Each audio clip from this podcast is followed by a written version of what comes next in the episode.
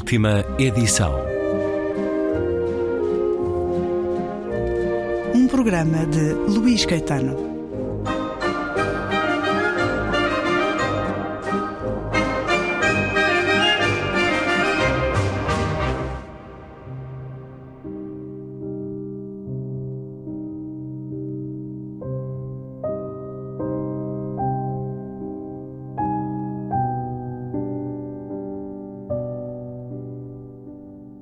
Morte havia passado a inalar e exalar cada um dos dias de Ângela em um movimento infindo. Felipe nunca encontrado, apesar de todos os esforços. Nenhum vestígio dele que tivesse comprovação. Desde aquele instante em que soltou a mão dele na galeria e o viu correr para longe, o afastamento nunca mais se reverteu. Já abandonado à época, esse cais foi um dos constantes pontos de buscas alicerçadas na hipótese de que o corpo poderia surgir emerso das águas. Ângela acompanhou as missões e, ao final delas, quando todos partiam, deixava-se ficar um pouco mais. Uma espécie de retiro, distanciada não só da algaravia policial, mas de todos os arredores e seus ruídos.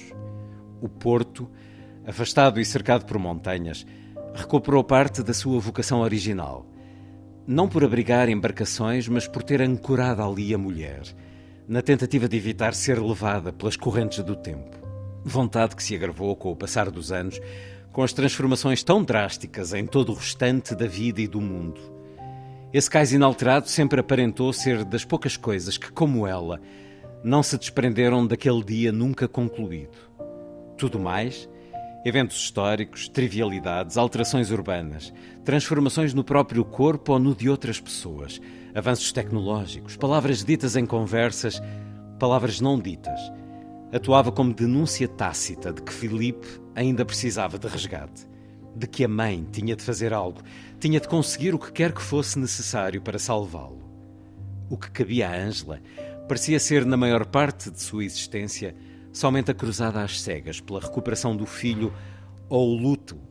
São muitos os ruídos de fora, muitos os de dentro, o hábito de vir aqui, além de servir como paliativo, fez com que Ângela desenvolvesse relações simbólicas com esse refúgio. O movimento infindo do mar se tornou modelo de força, no qual tentava se ver espelhada.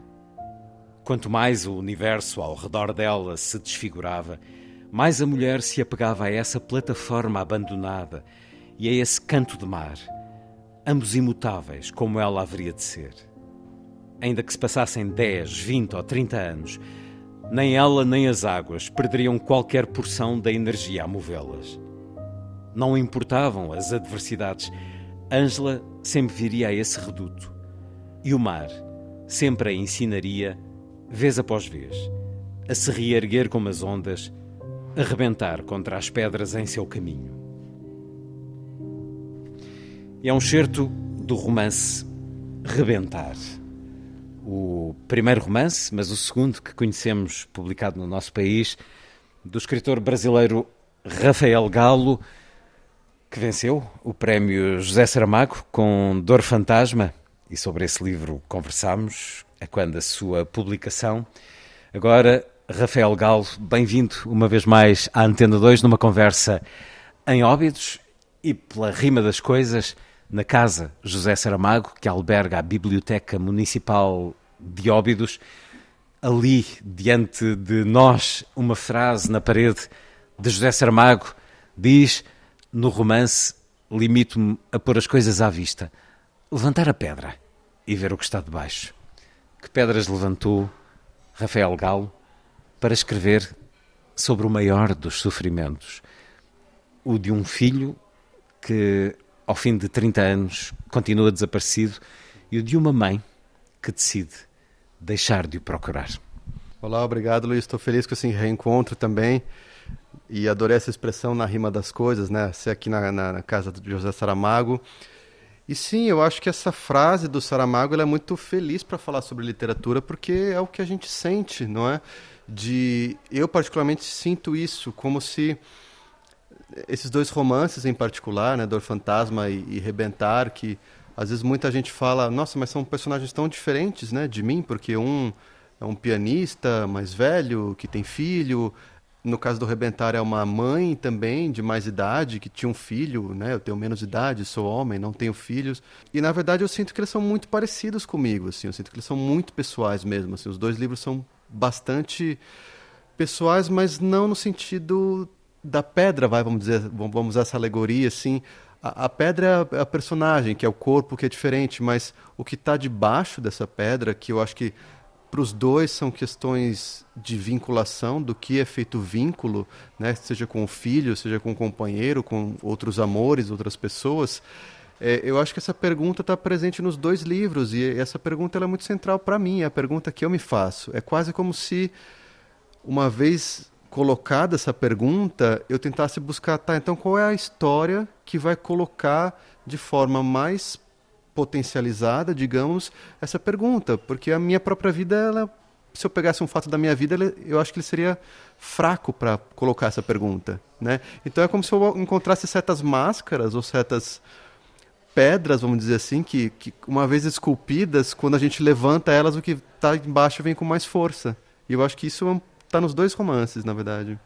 A pedra dos dois romances é diferente, mas a perda acontece em ambos diferentes perdas. Em Dor Fantasma, perda de uma mão de um pianista. Aqui uma outra forma de perder, ainda mais dramática, ainda mais terrível, esta mulher, Ângela, que ao fim de 30 anos de ter soltado a mão do filho de 6 anos, Felipe, num centro comercial, nunca mais o vê.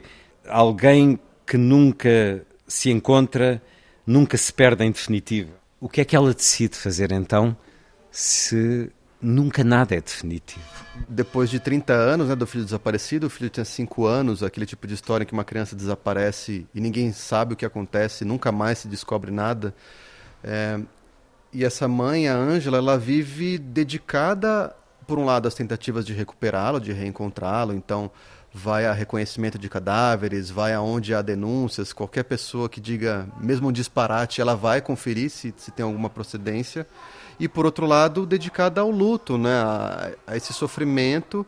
Então ela mora na mesma casa, ela se recusa a sair da mesma casa, ela reforma a casa para para que a casa deles fique com o mesmo aspecto, ela arruma o quarto do filho, né, por 30 anos para que ele mantenha o mesmo aspecto, porque se você deixar sem fazer nada, ele não mantém o mesmo aspecto, você tem que rearrumar.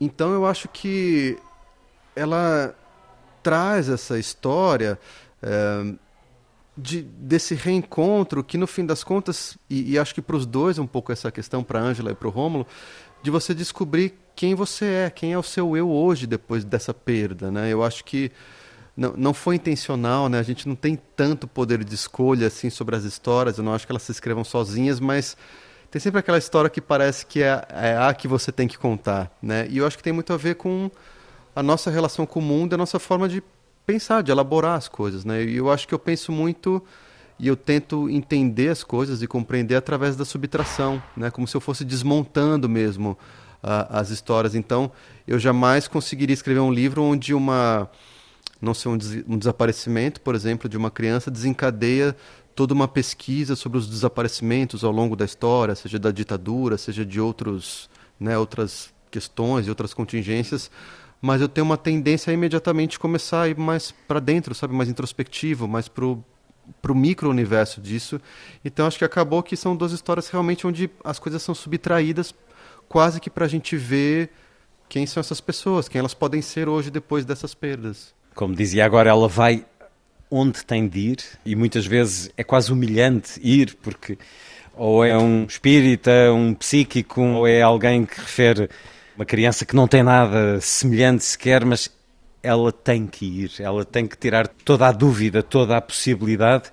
Mas quando eu disse que era o maior dos sofrimentos, Rafael Galo escreve sobre o maior sofrimento humano que é possível ter. Está para além da morte. Ele até pode estar vivo, mas já não será a mesma pessoa e o pai, os pais não sabem se ele está vivo. E isso durante 30 anos é inimaginável e diria que é quase um escritor a entrar no labirinto ou a subir a sua montanha rolando uma pedra que é de tal forma uma dureza esse trabalho de escrita. Nós conversamos no Festival Fólio de Óbidos, que este ano tem por tema o risco. Correu riscos ao escrever este livro, Rafael Galo, ou quando terminou? Sim, acho que sim. Acho que é sempre um risco, né, em, qualquer história. E acho que ainda mais nessas histórias que, para mim, e talvez todo escritor diga isso, mas para mim elas são muito importantes e muito verdadeiras, tanto que eu quis reescrever o livro porque eu não conseguia me acostumar com a ideia de que eu já não gostava mais do texto, eu gostava da história, mas eu não gostava do texto. E, e de repente desapegar, né? Falar assim, não, mas tudo bem, o texto é ruim, mas era. Não ruim, mas tem seus problemas, mas. Ah, era alguém do passado, um Rafael de anos atrás, que não tinha aprendido ainda algumas coisas. Eu não consigo, eu realmente tenho uma conexão afetiva com isso que, que é muito forte. E também tem uma outra questão, né? Por exemplo, quando eu fui escrever o, o Rebentar, eu não tenho nenhum caso de desaparecimento próximo a mim, não conheço ninguém. Então, fui fazer minha pesquisa, que, claro, consiste em leituras e tudo mais, mas também em conversar com pessoas que viveram isso. Então, fui conversar com mães de filhos desaparecidos. E eu acho que isso aumenta um compromisso ético, porque quando você conversa com uma pessoa que realmente vive aquilo, em mim dá uma sensação de que eu preciso fazer jus a essa história, né? Eu preciso ainda que eu não tenha vivido, eu preciso contá-la da melhor maneira possível que amanhã ou depois, no futuro, se alguma mãe de um filho desaparecido lê essa história, ela vai sentir que ela foi contemplada, ela não vai sentir que, olha, alguém pegou a história, foi oportunista, ou não, não viu todos os detalhes, ou, ou foi superficial, foi leviano. É um elemento de dignidade. Apesar de ser ficção, Rafael Galo quer que a ficção fale de algo tão sofrido de forma digna. Sim, exatamente. Eu acho que essa palavra, assim, mostrar a dignidade dessa história, né? E, e realmente fazer jus a ela, né? Realmente tentar se esforçar para estar à altura daquilo. Eu lembro que antes de eu publicar o livro, eu pensava assim, olha, né? Sempre quando a gente vai publicar, a gente tem um medo das críticas, um receio, ah, será que as pessoas vão gostar, não vão? Como é que isso vai ser recebido? E era o seu primeiro romance. E era o meu primeiro romance, e eu pensava, bom, Uh, eu vou estar sujeito, alguém pode não gostar, alguém pode ter todo tipo de argumento.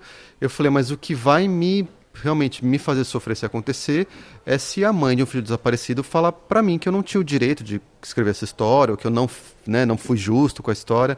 E na verdade foi o contrário, porque um pouco depois que ele foi publicado, a mãe de um caso notório no Brasil. Eu sei que aqui em Portugal tem o caso do Rui Pedro, né, que é muito conhecido, um caso desse tipo, assim, que o país inteiro discutiu.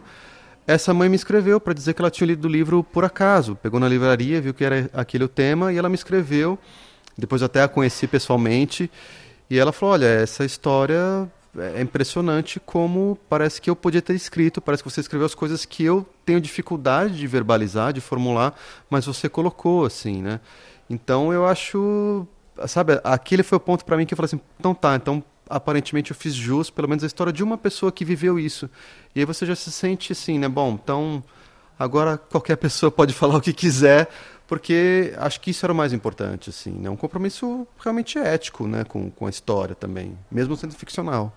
Foi ficção, mas mereceu o respeito de quem passou por esta, passou, passa por esta maior das dores e foi também um livro que recebeu o respeito da crítica, vencedor do Prémio São Paulo de Literatura, um, um importante prémio.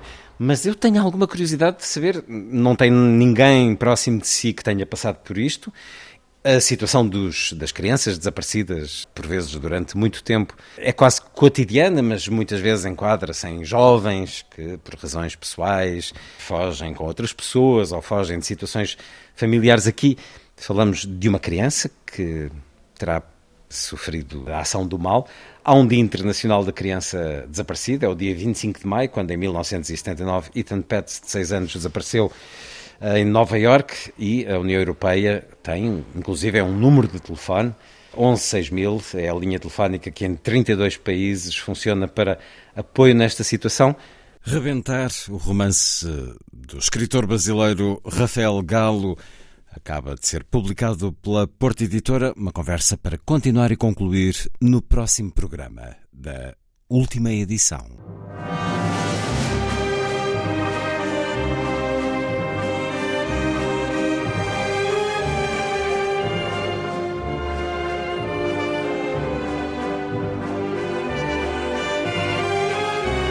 Última edição.